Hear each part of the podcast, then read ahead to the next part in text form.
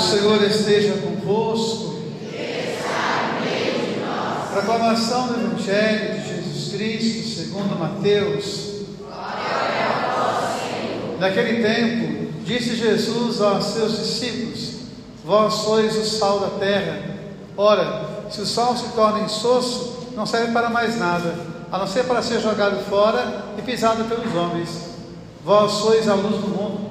Não se pode esconder uma cidade situada sobre um monte, e ninguém acende uma lâmpada para colocá-la debaixo da vasilha.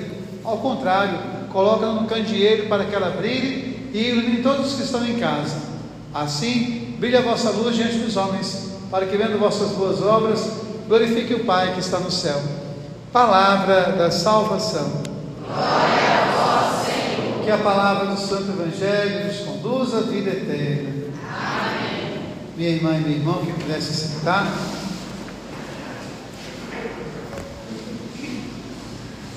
Nós nos colocamos diante da palavra de Deus e hoje nós temos a sequência daquela que foi a liturgia da semana passada. Bem, na semana passada vocês se lembram que Jesus subiu a montanha, a multidão ficou lá embaixo, os discípulos se aproximaram dele e ele começou a ensinar aos discípulos. Portanto, o ensinamento de Jesus é para os discípulos, não é para a multidão. E ele falava o que? Os pobres serão saciados, os sedentos serão saciados, aqueles que têm fome e sede de justiça serão alimentados. Ou seja, ele fala uma nova perspectiva para que os discípulos dele possam ir transformando o mundo. Quem são os discípulos de Jesus hoje? Somos nós. E hoje a palavra diz o que para nós? Que a gente deve ser sal, que a gente deve ser luz. Mas como é que nós vamos ser sal? Como é que nós vamos ser luz? Aí vem o profeta Isaías e nos dá a receita. Como é que eu posso ser sal? Como é que eu posso ser luz? Eu posso ser sal, eu posso ser luz, fazendo com que as pessoas que estão ao meu redor se sintam amparadas. Tem alguém com fome? Que eu seja pão. Tem alguém com sede? Que eu seja água. Tem alguém nu? Que eu seja vestimenta. Tem alguém doente? Que eu seja saúde. Tem alguém preso? Que eu seja liberdade. Então a palavra de Deus nos convida, como discípulos de Jesus, a ser para o outro o sinal dele, ser para o outro a presença dele. Talvez a imagem mais significativa que nós temos seja a imagem do samaritano. O samaritano é aquele que tem compaixão. Ele viu e teve compaixão. O que é compaixão? Compaixão é eu não tenho nenhum problema, mas eu encontro alguém que está com problema, o outro passa a ser o meu problema, porque o outro é o meu irmão, o outro é a possibilidade de Jesus na minha vida. O que, que o samaritano faz? Primeiro, ele vai limpar as feridas. Todos nós que estamos nessa igreja, nós trazemos na nossa vida, na nossa história, muitas feridas. Pessoas que você olha para elas assim, você acha que ela, que ela é tão saudável, que ela é tão de bem com a vida, quando você vai esmiuçar a vida daquela pessoa, quando ela abre o coração para você ver, você vai perceber que ali tem muitas feridas acumuladas. Quantas feridas nós carregamos na nossa vida familiar, na nossa relação pai e filho, nossa relação irmão e irmã, nossa relação esposo esposa. Quantas vezes o nosso coração vai se tornando chagado então é importante que o samaritano, quando chega perto do outro, a primeira coisa que ele faz é limpar essas feridas. Nós, na nossa sociedade, muitas vezes, quando vimos o irmão ferido, ao invés de nós acolhermos o irmão, limpar as feridas, a gente joga a pimenta na ferida. A pimenta da língua, a pimenta da má vontade, a pimenta do desprezo. Então é interessante quando o samaritano ele vai lá e limpa. Depois ele coloca duas coisas importantes o óleo e o vinho, que são o que? Sinais messiânicos. Então toda a parábola do samaritano mostra para nós que é a receita. A mesma coisa faz hoje o profeta Isaías. Se você vê o nu, vista-o. Se tem alguém faminto, dê pão. Se tem alguém doente, cuide. Assim a sua luz vai brilhar na escuridão. A hora mais escura da sua vida será iluminada como a luz do meio-dia. Então aquilo que o profeta fala muito interessante.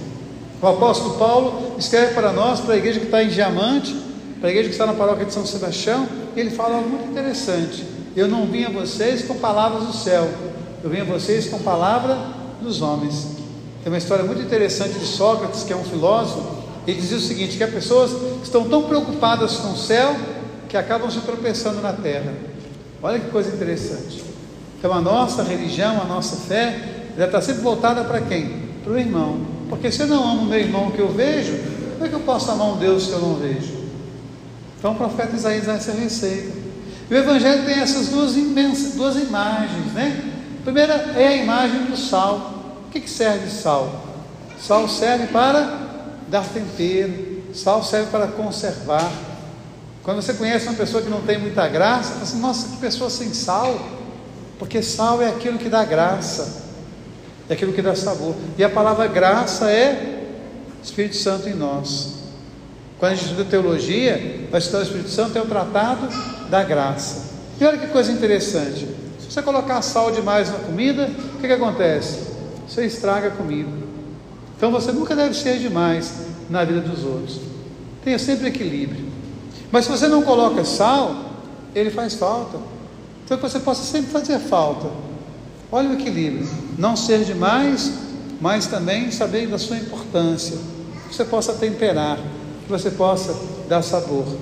E quando você pensa no sal, me lembro da história de um jovem que reclamava muito da vida, que a vida era muito amarga, e aí o sacerdote pegou um quilo de sal e mandou ele colocar num copo de água.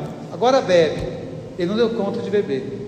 O sacerdote pegou o mesmo jovem, o mesmo quilo de sal, foi na fonte e mandou ele jogar o sal na fonte. A fonte levou o sal, ele tomou a água e a água estava suave.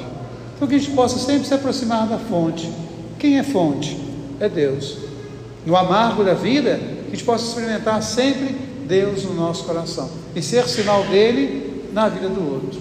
E por fim, Jesus fala que nós somos a luz do mundo. Imagem bonita, né? Quem não tem medo de escuridão? Estou falando de escuridão, escuridão da vida. Né? Pergunta uma pessoa que tem depressão e vai dizer, padre, a minha vida é uma escuridão. Mas essa escuridão é muito triste, muito doída. Jesus fala: Você é a luz do mundo. Mas como é que você acende a luz? Trazendo a unção de Deus. Então é bonito quando Jesus fala para os seus discípulos, quando ele fala para nós: Você é sal, você é luz. Às vezes tem amarguras na sua vida, se aproxime da fonte. Sabe que você faz falta, mas não jogue isso demais, não, para não estragar a comida também. Nem mais que você possa sempre se aproximar da fonte mas você é luz. De repente tem alguém que está ao seu lado que está na escuridão. Qual é a missão do cristão? Ser luz. E aí a beleza do profeta Isaías mais uma vez. Então a sua luz vai brilhar na escuridão como se fosse um meio-dia.